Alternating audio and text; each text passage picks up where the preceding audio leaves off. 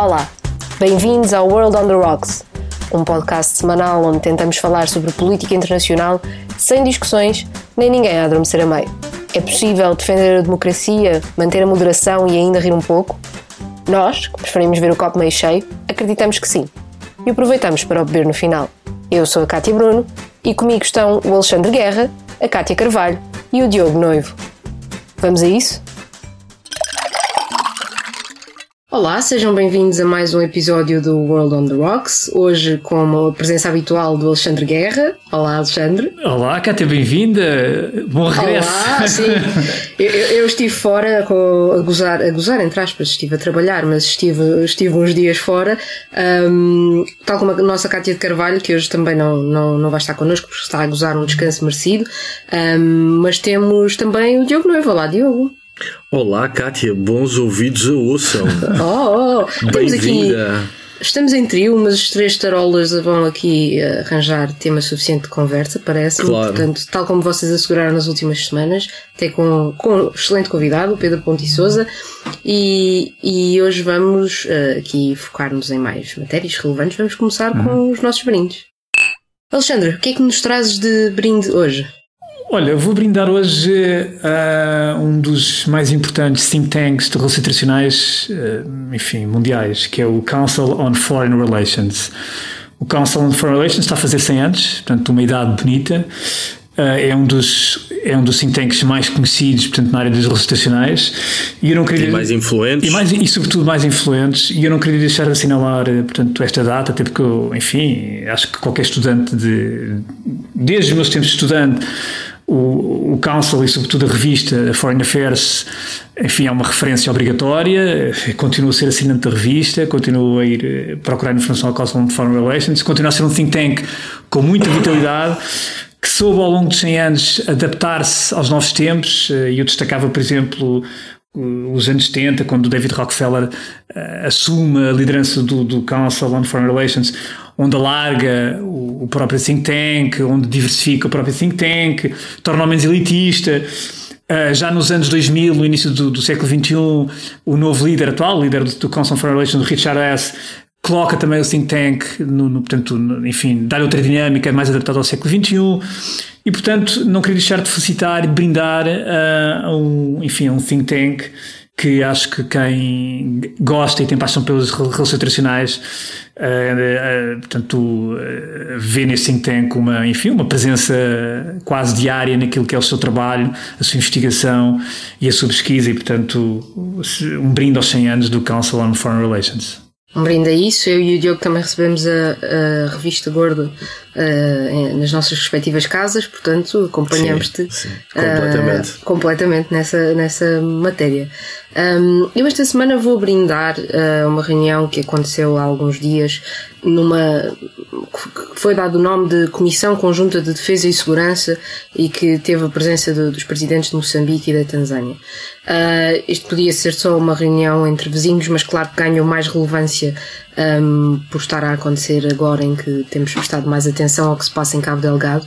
Um, e esse foi, como é óbvio, o principal tema da reunião um, e foi sublinhado uh, pelos, pelos ministros da Defesa que, que estiveram presentes de que uh, é preciso mais, uh, mais partilha de, de, de, informação entre os dois países, que é preciso afinar a comunicação entre os dois países nesta matéria, porque sabemos que tem, tem havido alguma influência da, da fronteira um, na fronteira que, que, Cabo Delgado faz a norte com, com a Tanzânia um, e, e, tem havido uh, alguma algum, algumas referências a possíveis uh, jihadistas que, que viriam da Tanzânia e, portanto, um, eu brindo que haja diálogo nesta matéria e colaboração entre os dois países. Já acho que, que vem tarde esta, este, iniciativas destas já deviam acontecer há mais tempo entre os dois países. Não sei se será muito frutífera, mas pelo menos um, as declarações uh, dos, dos, responsáveis à, à, saída do encontro foi de que queriam de facto um, utilizar mais esta plataforma de diálogo uh, sobretudo nas questões de defesa e segurança, e portanto um, parece-me que isso é sempre um bom caminho para lidar com o terrorismo e brindo a isso. Diogo, o que é que brindas tu hoje? Olha, eu não vou fazer um brinde, vou entornar o copo novamente. Isto de vez em quando é necessário alguma misantropia para, para equilibrar as coisas. Claro. Uh, e vou uh, entornar o copo por causa do Afeganistão. Uh, a administração norte-americana informou que as tropas ainda, que, que, ainda permanecem no terreno iriam retirar no dia 11 de setembro deste ano. Houve um debate intenso entre analistas para saber se este anúncio e esta retirada iriam ou não uh, contribuir para a pacificação uh, do país. As análises que me pareceram mais razoáveis diziam que não, que isto era precisamente um convite ao regresso em força dos Talibã e ao regresso em força da Al-Qaeda. Acontece que as tropas ainda não retiraram e os talibãs já estão a avançar no terreno. Acabaram de controlar um distrito muito uh, próximo da capital afegã, portanto, muito próximo de Cabul. Uh, continuam a progredir no terreno há sinais de que os talibãs já estão a preparar o pós-retirada das tropas e, portanto, não só a retirada de forças norte-americanas, mas sobretudo a forma como foi anunciada e a forma como foi pensada, parece estar a confirmar ah, os piores prognósticos, ah, que, do meu ponto de vista, são prognósticos bastante razoáveis e que, enfim, que eram expectáveis e, portanto, entorno o copo porque me parece que voltaremos a ouvir falar no Afeganistão pelas, pelas piores razões. Nós aqui já tínhamos feito referência Há uns episódios. Já tínhamos feito referência, sim. Sim, eu acrescento sobre isso que há, há umas semanas li uma entrevista do, do presidente do Afeganistão, a Der Spiegel, a Ashraf Ghani, um, e é muito. É triste constatar que uh, não há grande estratégia da parte de, do governo de Cabul para, para, lidar com isto. É quase um, tomado como certo que, que os talibãs vão conseguir. Uh, tomar Cabul e que é óbvio que, que o presidente não diz isso, mas percebe-se que não há ali uma, uma estratégia de fundo de, de, como, como resolver agora a situação sem o apoio dos americanos. Portanto, Mas, surpreendentemente, a administração Biden acha que não, que retirando as tropas tudo ficará bem, o que me parece uma dose, enfim, pouco sadia do wishful thinking, e aliás os factos no terreno começam a confirmar isso, e portanto acho que entorno o copo e, e voltaremos a entornar o copo por causa do Afeganistão, parece-me. Sim, parece-me bastante provável. Bom, uh, com esta dose de misantropia e, e, não leite derramado, mas álcool derramado, seguimos agora para uh, a nossa secção Ouvi Dizer. E Diogo, que ouviste tu dizer esta semana que, que te tem chamado a atenção? Olha, ouvi falar num conflito uh, diplomático entre Portugal e Espanha uh, por causa das fronteiras, nomeadamente uh, pelo facto de Espanha ter exigido testes PCR ou prova de vacinação ou prova de recuperação da doença aos portugueses que queiram cruzar a fronteira e entrar em Espanha. Ora, por via terrestre nunca foi pedido PCR, apenas por quem, para, para aqueles que quisessem entrar em território espanhol por via aérea, por via terrestre isso não era requerido, agora foi foi. O governo português disse-se surpreendido, eh, mais surpreendido que o governo português são mesmo os portugueses porque vimos os dois governos, português e espanhol, juntos há dias em Madrid a anunciar uma candidatura uh, no âmbito da, do futebol, não é? Da bola, que é aquilo que une as pátrias, e aparentemente não tiveram tempo para falar disto porque o governo português uh, disse-se muito surpreendido. Foi igualmente interessante ver no dia de hoje, nós estamos a gravar eh, terça-feira, de manhã já havia notícias a dizerem que o governo português ameaçou retaliar e Espanha tremeu e pediu desculpa. O mais curioso é que, à hora que gravamos, Espanha ainda não falou. Ou seja, Sabemos que Espanha pediu desculpa porque o governo português diz que Espanha pediu desculpa e os órgãos de comunicação social estão a ecoar a versão dada pelo governo português. Ora, não me surpreende nada que Espanha venha a pedir desculpa, que venha a dizer que foi um erro. Eh, também não me surpreende nada que Espanha continue a pedir testes e que arranje uma solução intermédia, enfim, permitindo a Portugal que salva face.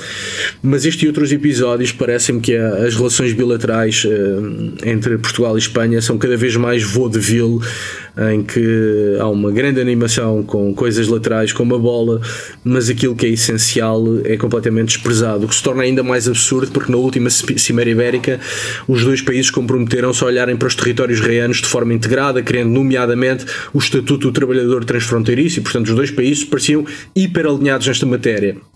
Basta ver. E depois há surpresas destas.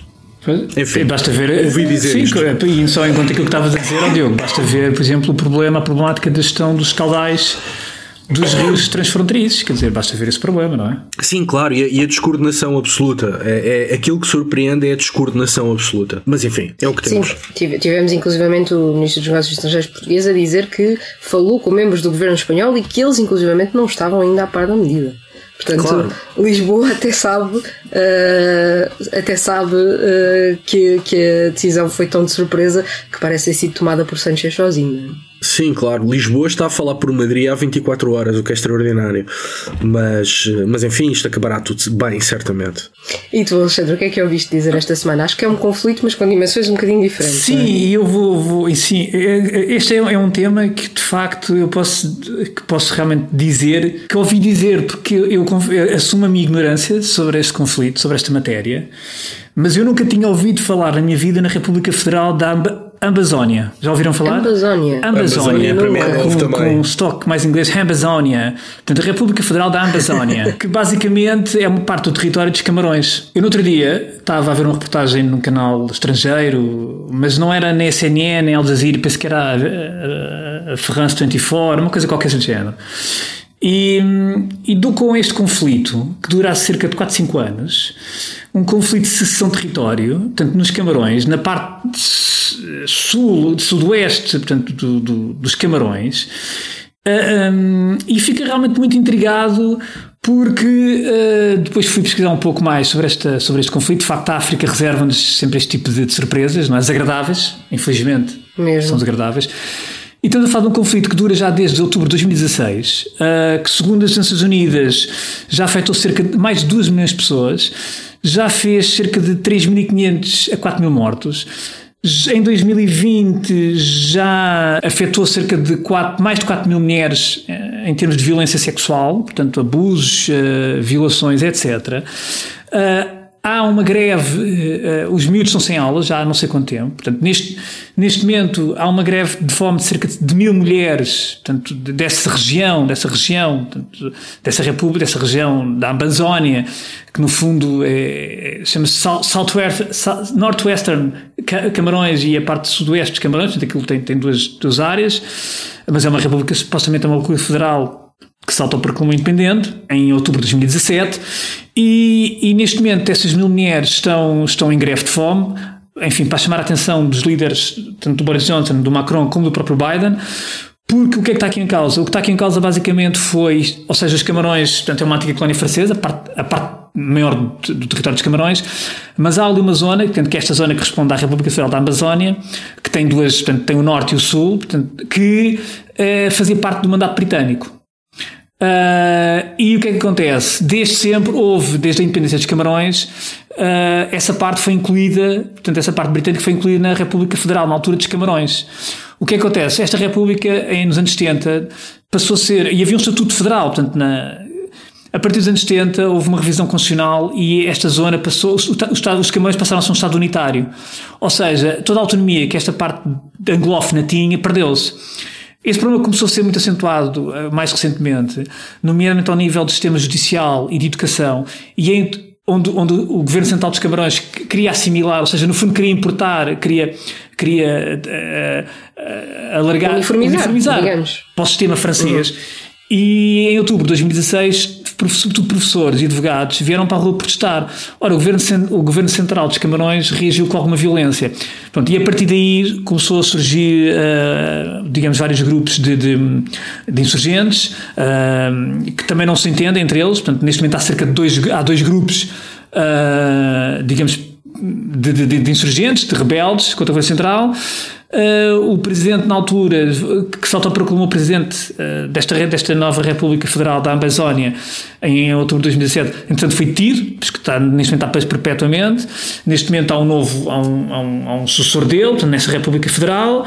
Uh, pelo meio, o governo instiga milícias, portanto, desse, dessas duas áreas, portanto, milícias uh, instigadas pelo próprio governo também, e portanto, e no meio disto tudo estão mulheres, estão crianças, no meio deste conflito.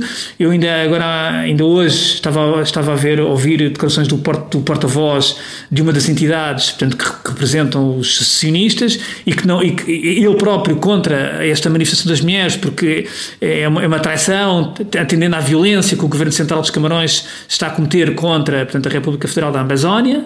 Portanto, e, e é um conflito que, de facto, fazendo uma pesquisa na internet, praticamente não há notícias sobre isto que é uma coisa de facto extraordinária, uh, a mim surpreendeu-me, mas uh, também me surpreendeu porque já houve uma posição, uma tomada de posição do próprio Blinken, a dizer que tem que se tomar uma, uma posição de força e muito rápido em relação ao que está a passar nos Camarões, e pronto, e, e de facto para mim foi uma surpresa, ouvi dizer que realmente havia uma República Federal da Amazónia, portanto com B, Amazónia, e que, e que pronto, e que neste momento há um conflito, mais um, em África. Um... Sim, e prestamos, prestamos tanta, tanta atenção a, a, desejos independentistas na Escócia, na Catalunha, Exatamente, e, aqui outra, morre tanta gente, questão, não está-nos a passar completamente ao lado. Entretanto, não é? há relatos de que já há uma associação, um acordo uh, entre estes secessionistas anglófonos com os, o movimento, portanto, os Igos, o movimento Igbo da etnia Igbo de, Biafra, na Nigéria, que aliás que teve na origem do, do célebre conflito portanto, do Biafra, enfim, matou, matou milhares de pessoas, e parece que neste momento há, um, há um, já há pelo menos um acordo entre um movimento, portanto, esta República Federal e uh, uh, os, o, aquilo que ainda existe no Biafra, que nunca deixou de existir, portanto, uh, os, os, movimentos, ou o movimento associado, portanto, à, à etnia, ao Zigbo, e, e, portanto, pode haver aqui o risco, de, como também acontece em África, não é? Um conflito nunca fica confinado a um país, acaba sempre extravasar para as áreas limítrofes e vizinhas, e portanto, ouvi dizer isto e nunca tinha ouvido. E ouviste muito bem, que eu também nunca tinha ouvido, o Diogo também não, e, e, e, esta greve de fome foi para, foi para chamar a atenção Sim, de, de governos francês, britânico e americano. Veremos se eles ouvem também que isto está a acontecer ali.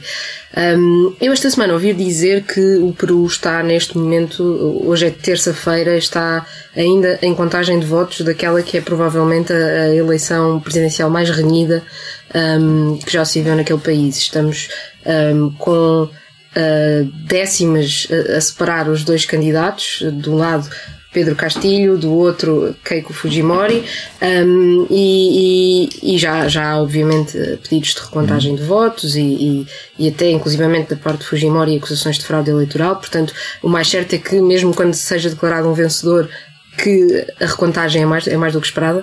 Um, e eu achei particularmente relevante este tema porque um, nós temos aqui dois candidatos que um, são altamente polarizadores e acho que este resultado é, é, dá bem conta disso e de como o Peru está dividido ao meio, ainda muito marcado pelas experiências do passado um, é ainda muito marcado pelas questões de desigualdade social um, e, e, temos aqui de um lado Keiko Fujimori, que é filha de Alberto Fujimori, portanto o antigo presidente do Peru um, que combateu as milícias do Sendero Luminoso, mas também uh, foi acusado uh, e condenado por uh, crimes contra a humanidade nesse, nesse combate um, e que defende um, um modelo económico mais liberal, do capitalismo mais tradicional das democracias ocidentais.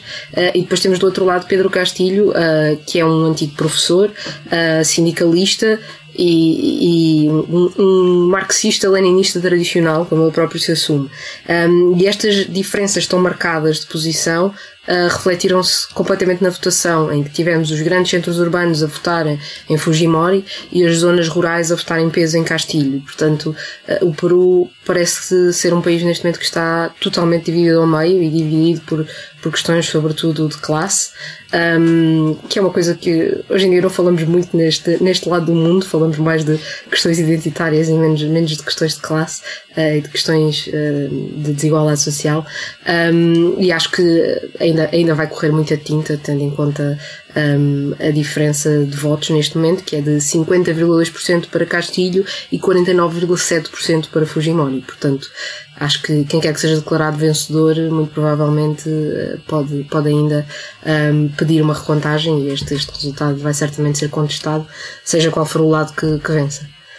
E depois da, da, contagem também não se espera nada de bom, porque, como tu explicaste de maneira exemplar, os dois candidatos têm uma relação tortuosa com aquilo que nós entendemos ser a democracia uhum. liberal representativa, não são propriamente democratas no Exatamente. sentido mais exigente da palavra. Um, e com o país dividido ao meio, uh, ganhe quem ganhar uh, terá necessariamente a oposição não sei se em termos democráticos daquele que perder. Uh, e portanto, quer as duas personalidades, quer o resultado, não auguram nada de bom. Não. É? Essa, essa é a tragédia ou potencial tragédia do caso. Sem dúvida. Falávamos de, de, de, África também e do contágio às regiões, e na América Latina isto também se vê muitas vezes, portanto, acho que podemos ter ainda muitos, muitas consequências Sim. daqui e, e, não, e, não, e que não parecem vir a ser muito boas. Sim. Sim, parece ser um reflexo de um relatório que eu trouxe aqui há uns uh, episódios um, uh, que dizia que a pandemia, enfim, um dos efeitos que ia ter era extremar uh, a, a, polarização na América Latina, facilitar a ascensão de soluções populistas. O Peru parece ser a confirmação absoluta desse relatório. Um, e o Day After, uh, é? perdoem-me uhum. o anglicismo, também não, não, não se espera brilhante, portanto, veremos o que acontece. Mas é um, é um bom tema, é um, é um tema ao qual devemos prestar atenção, sim. Sem dúvida. Mas agora falaste em anglicismo, isto é a ponte perfeita para, para o nosso Cartas na Mesa, em que vamos, vamos recorrer provavelmente a algumas expressões inglesas, mas já lá vamos. Cartas na Mesa. Aqui temos o nosso Cartas na Mesa, hoje eh, dedicado à, à velha aliança entre eh, Reino Unido e Portugal, tendo em conta os recentes desenvolvimentos um, a que assistimos e a, e a atenção diplomática que se tem vivido a propósito dos turistas britânicos que, que Portugal estava a aguardar com, com grande expectativa e que agora, com a decisão do governo britânico de, de retirar Portugal da lista verde, um, da chamada lista verde, que não implicava nenhum, nenhum tipo de ação específica um, para viajar para esses países, agora qualquer britânico que viaje para Portugal, quando regressar, para além de, dos testes PCR que já tinha que fazer à chegada, tem-se de ficar sujeito a quarentena. Portanto, prevê-se que um, muitos daqueles que planeavam vir este verão já não venham, um, e isto causou aqui um. Como, como, diria o nosso Primeiro-Ministro, um irritante uh, bastante uh, visível, com, com o Ministro dos Negócios Estrangeiros português, Augusto Santos Silva, a dizer-se humilhado pela decisão dos britânicos. Um, não sei o que é que vos ocorre dizer sobre toda esta, como diriam os britânicos, that's a mess. Não sei, queres começar tu, Alexandre? Eu posso, eu posso ter umas palavras sobre isto. Uh... A, a, a, minha dúvida é a seguinte: é que, como tudo isto radica em algo que eu não compreendo, que é futebol, uh, passo para ti. O futebol é simples de compreender. Às vezes, o que anda à volta do futebol é que é mais complicado de perceber. Uh, eu acho que isto não tem nada a ver com futebol, na verdade. Uh, eu, eu, eu, olha, eu não percebo nada e não vou, quer dizer, não, não vou aquecer qualquer consideração sobre aquilo que são as matrizes, os critérios, os, uh, os números da incidência. Quer dizer, eu, isso não percebo nada, para especialistas, não, quer dizer, não, não é isso que está em causa. O, o que eu, enfim, eu, com, este episódio, enfim, o que eu estranho sobretudo neste episódio foi. Um, a forma como isto se processou em termos políticos e diplomáticos. Uh, eu não, não estou aqui a contestar se a decisão do Reino Unido é ou não racional, se tem ou não razão. Isso pouco interessa, porque o Reino Unido é um Estado soberano, portanto pode tomar as decisões que bem entender dentro daquilo que são os tratados internacionais, tal que tal como Portugal. Uh, portanto, essa questão para mim é um pouco irrelevante. O que já não é tão irrelevante é a forma como isso se processa, nomeadamente, nomeadamente entre dois países que têm de facto a mais antiga aliança político-diplomática do mundo.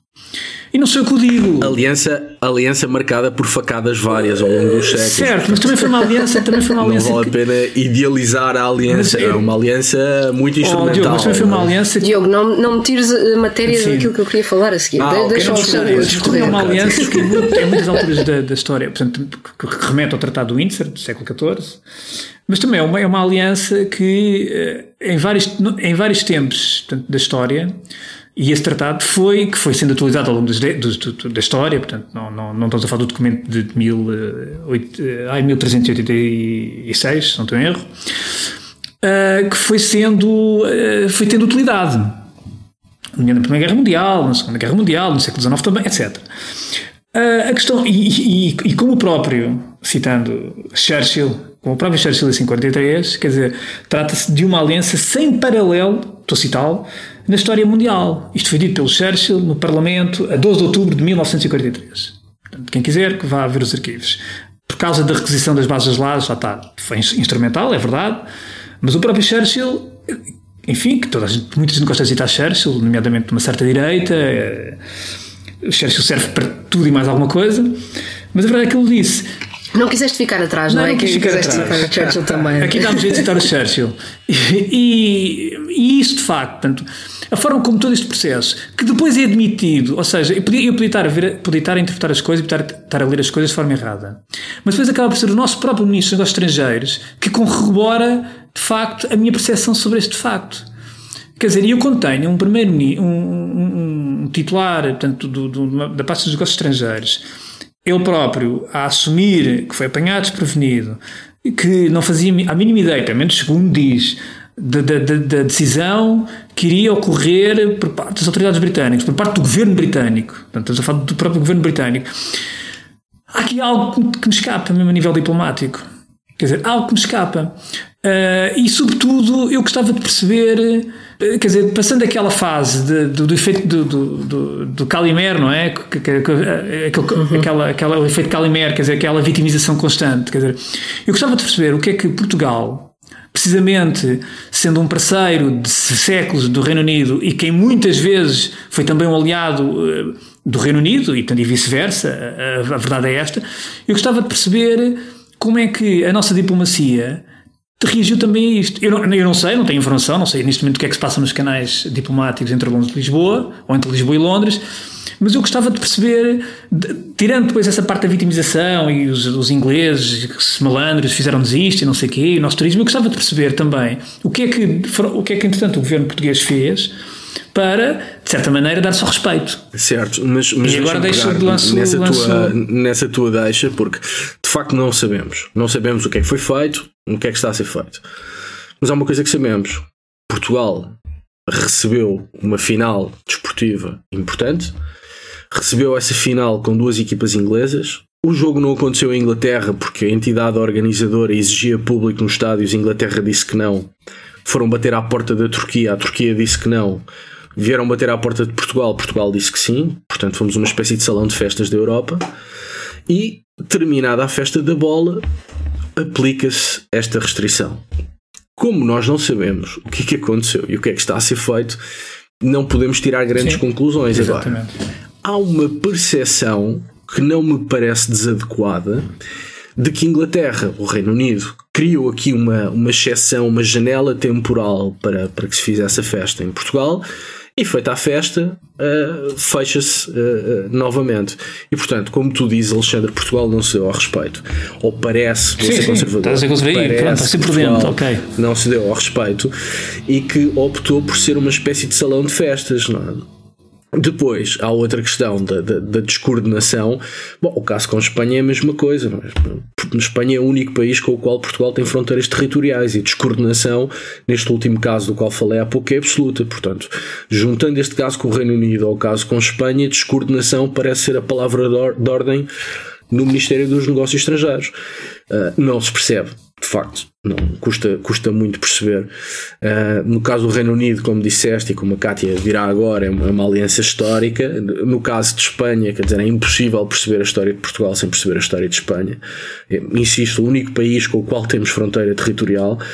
Devia ser uma prioridade de política externa. Uh, chefe de governo português e chefe de governo espanhol tiveram juntos há dias e algo tão essencial como as condições para transitar fronteiras não foram faladas e o governo português é apanhado de surpresa. Não se compreende, de facto. Não sei. Cátia Bruno, o que é que tu achas? Eu acho que, uh, bom, não, não querendo. Uh, a Cátia Bruno deve ter informações privilegiadas dos britânicos. Oh, oh imensas, imensas. Cheia de fonte. Tenho Downing Street ao telefone, tenho que interromper um bocadinho este podcast para lhes responder. Um, eu, eu, eu há dias um, estava precisamente a, a escrever um, um, trabalho para, para o meu mestrado de História uh, sobre a Aliança Luso-Britânica. Um, e agora vou fazer aqui um belo name dropping, porque temos que usar anglicismos, como dizia. Isso. Uh, e eu citei um, um, um, historiador realista que dizia que uh, as alianças um, costumam ser curtas no tempo, precisamente porque as alianças devem servir para servir interesses de ambos os países. E, portanto, servem para lidar com um desafio naquele momento que afeta os dois países e eles, uh, um dá uma coisa, outro dá outra e you scratch my back, I scratch mine. Pronto. A, a aliança Portugal-Inglaterra é uma aliança completamente atípica, não, não, não, se encaixa nesta lógica. É uma aliança que dura anos, é uma aliança que está envolvida em todo um romanticismo de somos, somos eh, parceiros de séculos, temos interesses em comum uh, com o Atlântico, uh, somos aqui um bocadinho quase que uh, os que estão na, na, ponta do continente e temos de olhar para o resto do continente e temos que cuidar um do outro porque sabemos lá o que é que, o que, é que a França ou a Alemanha ou a Espanha podem decidir fazer. Um, mas na verdade, se nós olharmos para, para os momentos de crise, um, a maior parte das vezes foram os interesses da grande potência que saíram uh, satisfeitos. E a grande potência é o Reino Unido. Portugal é uma pequena potência. Portanto, eu acho que termos uh, grandes ilusões de que podemos ter uma capacidade diplomática de lidar com o Reino Unido de igual para igual, acho muito sinceramente que que é uma ilusão. Ou seja, é claro que pode ter havido descoordenação da parte do governo, é claro que pode ter havido aqui erros de previsão e de preparação. Acho que a questão da Champions foi um caso muito claro de Portugal oferecer-se para algo uh, do género escolham-me a mim, escolham-me a mim, sem medir as consequências que isso podia trazer. Um, mas acho que uh, a questão de, de, de, do Reino Unido uh, pôr sempre os seus interesses à frente de, de, tudo o resto acontece sempre. E, portanto, aqui uh, foi mais um caso. Não sabemos ainda exatamente quais são os interesses neste caso, porque até, e até nisso o governo britânico foi um bocadinho trapalhão, porque falou em, em na questão das novas variantes, da variante nepalesa, mas depois também falou do aumento de casos em Lisboa, e, portanto, não percebemos ao certo o que é que está na base da decisão, não é? Até em termos técnicos, ainda não percebemos bem o argumento.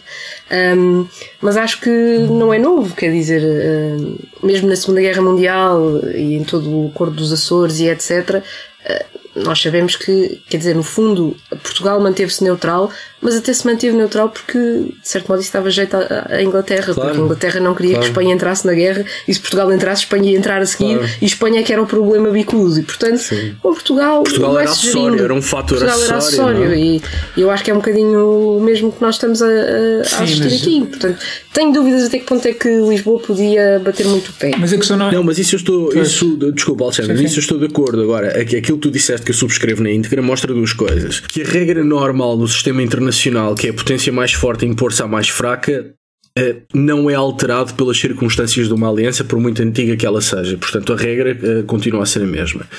E a segunda coisa que demonstra, creio eu, é que não vale a pena embandeirar em arco, e às vezes de forma quase absurda, a capacidade diplomática de um país, quando depois na prática essa capacidade diplomática, por razões perfeitamente atendíveis, não existe.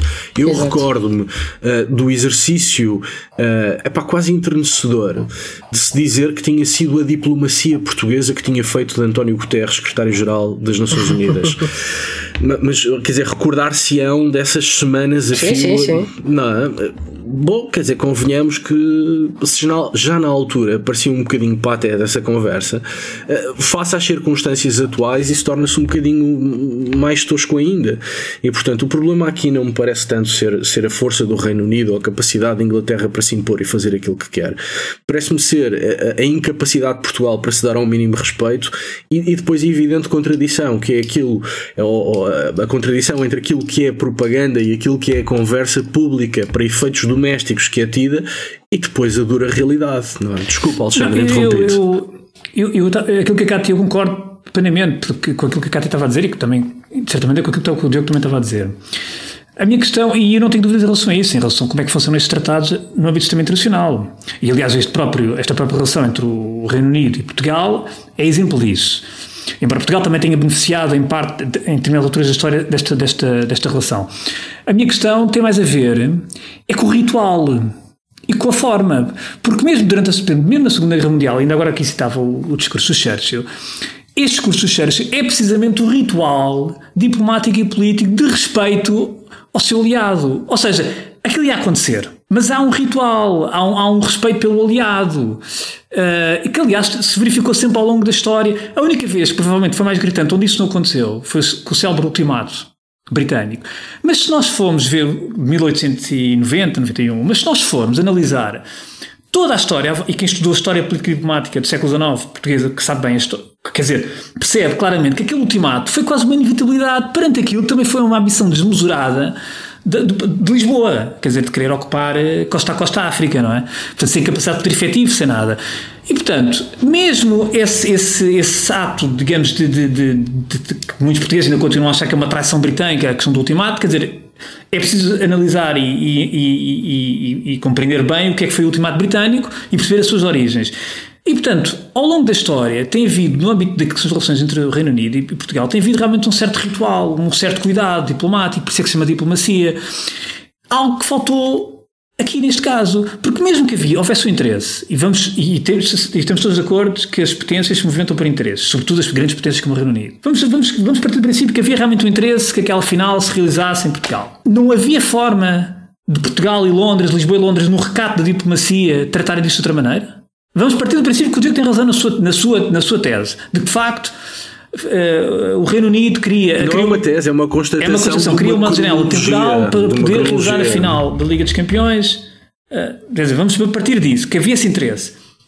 Ou seja, não havia nenhuma forma diplomática de resolver isto de outra maneira, enfim, mais digna, com menos, enfim, com, com, com, com, evitando também Portugal esta humilhação, porque de facto, efetivamente, o Reino Unido pode não sair bem nesta matéria, mas Portugal, enquanto país, enquanto nação, com 900 anos de história, não fica bem.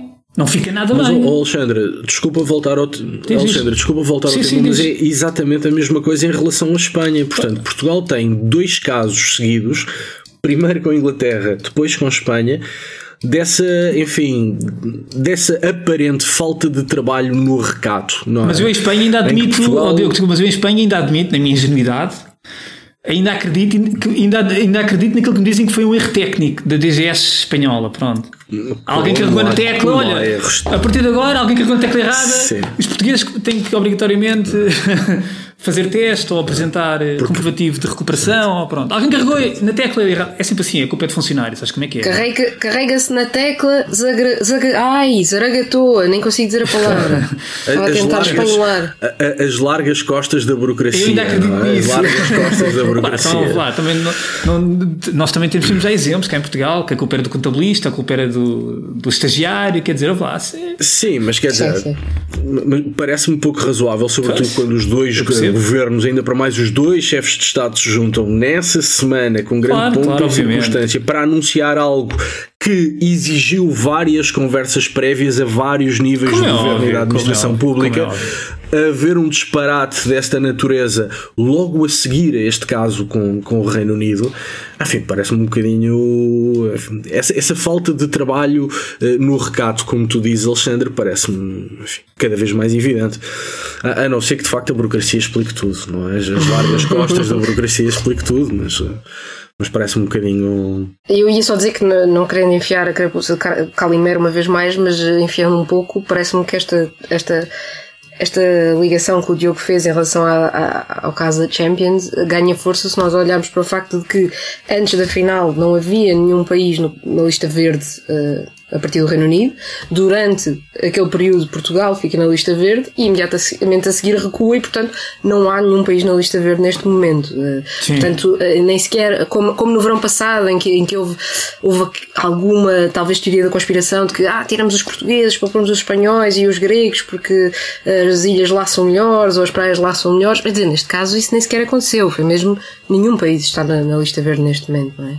Não, e sendo certo, e faço aqui a ressalva que está implícita, mas digo-a, sabemos todos que correlação não é causalidade. Sabemos todos que há uma diferença entre correlação e causalidade. Agora, de facto, perante a inexistência de explicações plausíveis, olhando para a cronologia dos factos, não me parece abusivo concluir, uh, enfim, que nós fizemos aqui um favor uh, e não percebemos muito bem o favor que estávamos a fazer e acabámos mal vistos uh, duas vezes.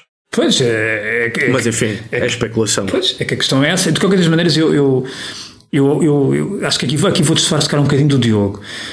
Eu tenho uma opinião da diplomacia portuguesa mais positiva. Eu, aliás, acho que uma das coisas que eu, eu quando estudei eh, a história política e diplomática portuguesa, Mas, mas a, minha, a minha não é negativa, eu estou apenas a analisar o atual, o atual contexto. contexto ok, pronto. É eu, eu, eu historicamente e, e portanto, de facto, a diplomacia portuguesa, e podemos remontar aos descobrimentos, mas até antes, quer dizer, de facto, foi sempre uma diplomacia muito sofisticada uh, e muito eficaz. Uh, aliás, toda a história diplomática do século XIX, de facto, é, é, é extraordinária uh, nesse aspecto. A capacidade de Portugal, enfim, já perante, perante as potências e perante, perante interesses contrários. Tivemos, eu sempre achei que a nossa diplomacia foi sempre muito sofisticada e muito evoluída e muito eficaz. Aliás, ainda há uns tempos, quando foi a, a nomeação do António Guterres para a ONU, quer dizer, nós temos que perceber também que nós temos um. Se formos fazer uma relação, enfim, de, de, de, per capita, quer dizer, se quisermos, daquilo que são o, o, a população portuguesa e o, e o, número de cargos que, que, os portugueses ocupam em organizações internacionais, de facto, estamos a falar de um número muito significativo, não é? E os espanhóis, realmente, há uns anos, quando o Guterres foi eleito secretário-geral das Nações Unidas, eles próprios questionavam-se como é que é possível Portugal, não sei se recordam, vão os artigos até, falou-se várias vezes sobre isso, Portugal, um país pequenino, mas que de facto consegue ter gente nas principais organizações internacionais, que é um facto, não só, nível, não só na liderança, mas nos, em tudo são estruturas intermédias, uh, diplomatas altamente bem treinados, uh, que falam várias línguas, bem, muito bem conceituados. Os nossos próprios ministros dos negócios estrangeiros, por norma, são pessoas altamente respeitáveis, portanto, pessoas competentes. E nós, não, ou seja, nós não estamos habituados ao nível de negócios estrangeiros e de diplomacia sermos apanhados neste tipo de, de, de, de, de jogo, até porque Portugal eh, tem 900 anos de história e de cinismo diplomático para, para, para, para, enfim, para ensinar e também para lidar com essas situações. E, e, temos também um ministro dos negócios estrangeiros que é tudo menos inexperiente. Aliás, é um dos mais experientes neste momento a nível de ministro dos negócios estrangeiros europeu. E, portanto, é por ainda mais, isto ainda são mais razões que, que me fazem olhar para este assunto e, e, perceber que a história não está toda contada. Portanto, e que há aqui coisas que eu gostava de perceber, não sei se vou, vou saber ou não, mas eh, o que temos realmente de facto é essa, esta, esta constatação que vocês já falaram, da janela temporal, de haver um interesse, eh, mas de facto, se foi assim, uh, realmente se correu muito mal, não é? Sim, e Alexandre, eu acho que tu disseste um ponto há pouco que, que de facto eu acho que é importante e, e, vale a pena sublinhar. É que não houve eh, grande. Um, educação, não diria educação, mas uh, uh, pelo menos alguma, algum savoir-faire por parte dos britânicos neste assunto em que poderiam ter tentado dizer alguma coisa que, que aliviasse um pouco este baque, uh, como já aconteceu muitas vezes no passado, não é? O Reino Unido muitas vezes seguiu sempre os seus interesses, mas publicamente mantinha esta tal, sublinhava esta necessidade da aliança. Eu lembro por, por, exemplo, nos anos 60, na ONU, o Reino Unido abstinha-se nas, nas, resoluções que condenavam a política colonial de Portugal, um, embora os documentos internos mostrem que estava altamente preocupado com isso e que queria cada vez mais votar contra, não é? Mas em público não, não criticava. Um, não criticava porque era o seu velho aliado. De facto, se calhar, temos que pensar que não sei se nesta no, neste novo Reino Unido pós-Brexit, se Portugal é uma prioridade e, e, se calhar a aliança está a perder a, a sua relevância neste, neste novo contexto europeu em que para os britânicos Portugal já não tem sequer, do ponto de vista uh, romântico do termo da, da aliança, uh, qualquer relevância, mas também não, não, não vejo grande discussão sobre isso. Um, ou pode haver, mas uh, não sair cá para fora, um, por parte da diplomacia portuguesa de como é que nós nos reposicionamos frente a este Reino Unido que agora está à procura de de um rumo diferente daquele que estava nos últimos tempos, não é? Não, e sabes que ela... claro, claro, e como é, que, como é que Portugal se torna relevante, não é? Eu acho que tu usaste a palavra certa, porque a aliança existe na medida em que as partes forem relevantes. Se uma das partes é entendida como não sendo relevante, a própria pertinência da aliança é muito menor. E portanto, a dúvida aqui é, eh, ponto um, é Portugal menos relevante do que foi? Parece-me que sim. Mas isso é um tema. Como é que Portugal se torna mais relevante? Aí é que eu julgo que não existem respostas. Essa, essa é uma questão, bastante questão, porque, é preciso, porque durante décadas, durante séculos, de facto, a relação entre Portugal e o, e o Reino Unido foi sempre discutida ao nível de vários interesses, interesses estratégicos, geopolíticos, etc. Tu, hoje em dia, a discussão que tu tens entre aquilo que é a relação uh, histórica entre Portugal e o Reino Unido discute-se meramente ao nível do turismo. E isso, francamente, parece muito curto. Que os, os, turistas ingleses que vão para a Albufeira, que não vão para a Albufeira e que, e que ficam lá e que, que, investem lá, os que moram lá, os que não moram. Quer dizer, isso parece.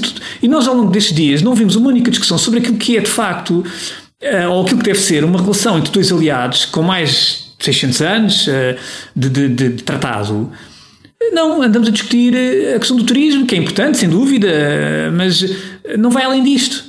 Quer dizer, e isto de facto parece. Mas isso, é, é parece muito isso foi emblemático durante todo o processo do, do Brexit, não é? Pois. Estávamos a falar só sobre exportações do vinho do Porto e não sobre que relação é que queríamos ter claro, com o Reino Unido daqui para a frente. Claro, não? mesmo, mais, claro, mais. claro, mesmo a nível de, de, concertação de posições, até em relação a outras zonas do globo, enfim, onde há, pode haver interesses até comuns, uhum. enfim, acho que há aqui muita coisa por, por, por, por debater, não é? Bom, um pouco de food for thought uh, para continuar os anglicismos e mais haveria a dizer, mas hoje ficamos por aqui, mas não sei antes, irmos às nossas opções da semana. Alexandre, com o que é que andas obcecado esta semana? Olha, trago aqui uma.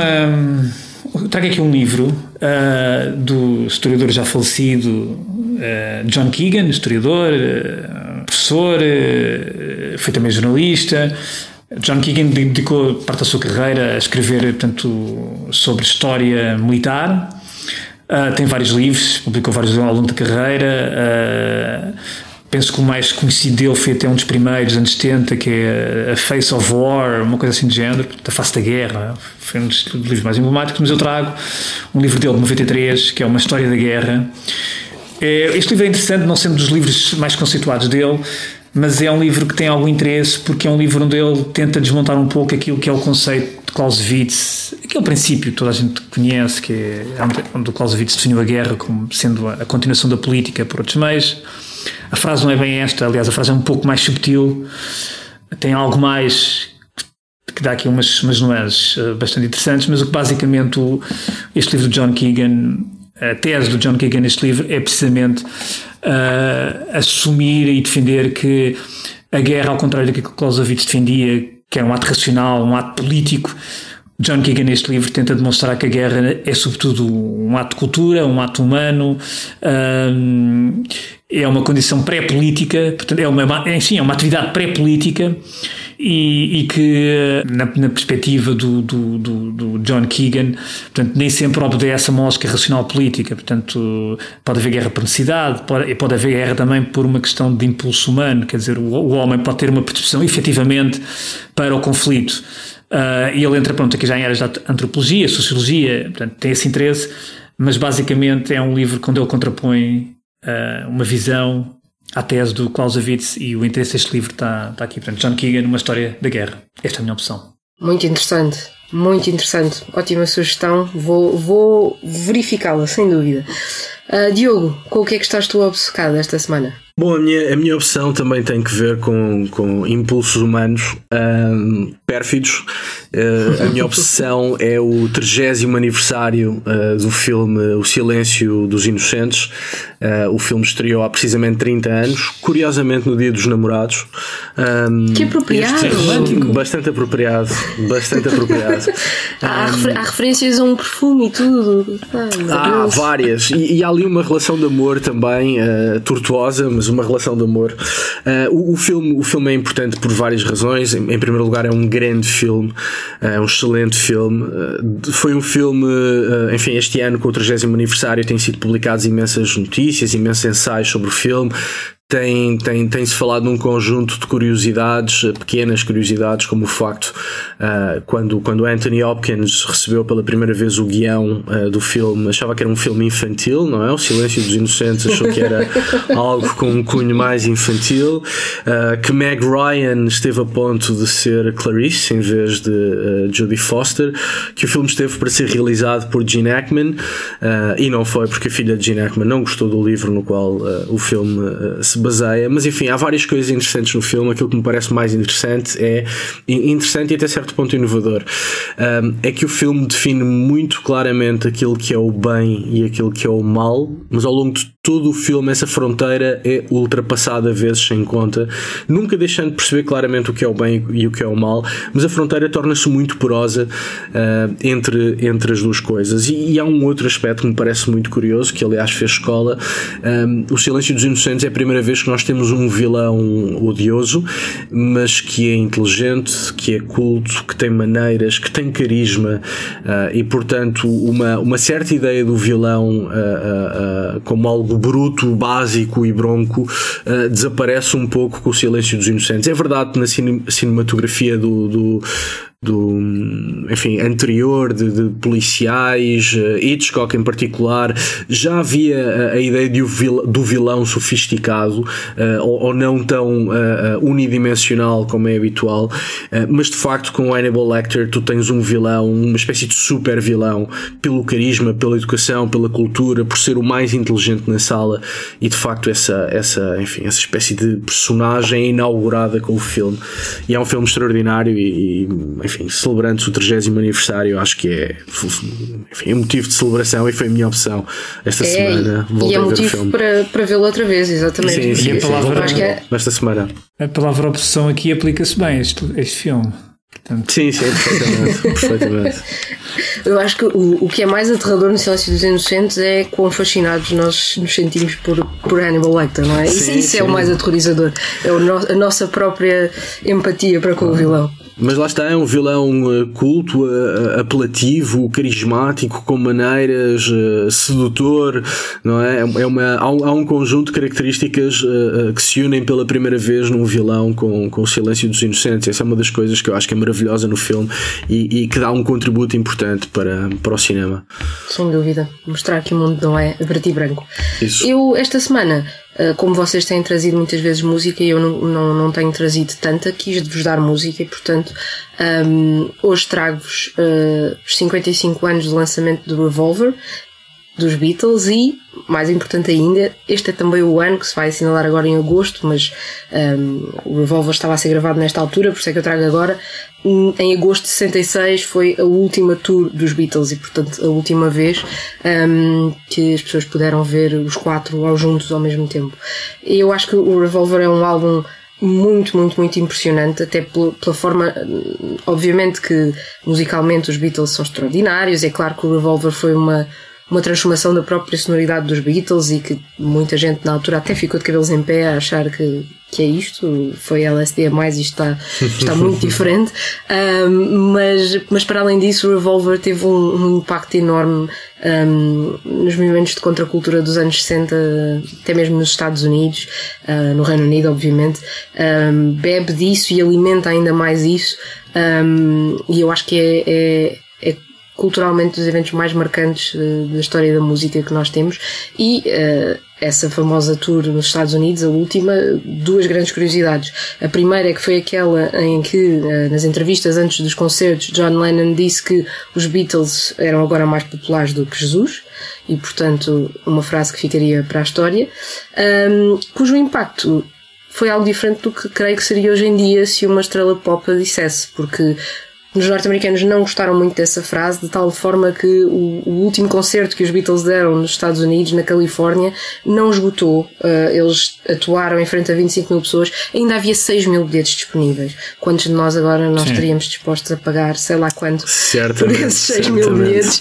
Uh, mas o facto de Lennon ter dito que era mais popular do, do que Jesus Cristo não caiu muito bem. Acho que hoje em dia, se tivéssemos, sei lá, um Drake ou um Justin Bieber a dizer o mesmo, tal não se refletiria na, na venda de bilheteira, mas. Sim, toda a gente incluiria os números e seguir em frente. Exatamente, sou, exatamente. Sou grande fã desse álbum. Pronto. Uma boa sugestão. Aliás, vou aproveitar para ouvi-lo novamente. Para ouvir. A minha favorita é Eleanor Rigby. Ah? Fica, fica a sugestão. Muito bem, muito bem. E pronto, fica e se calhar podemos mais... terminar o programa com o som dessa Sim. música, não? É verdade. Aquelas, aquelas cordas belíssimas. Curioso, mais uma curiosidade, é uma música em que nenhum dos Beatles toca na gravação do disco. É toda, é toda interpretada por, uma orquestra de cordas. Portanto, mesmo sem tocar, os Beatles continuam a ser gênios, como sempre. Até para a semana. Até para a semana. Tchau, tchau. Adeus. Tchau. Até para a semana. Abraços. No one comes near. Look look at him working, darning his socks in the night when there's nobody there. What does he care? All the lonely people. Where do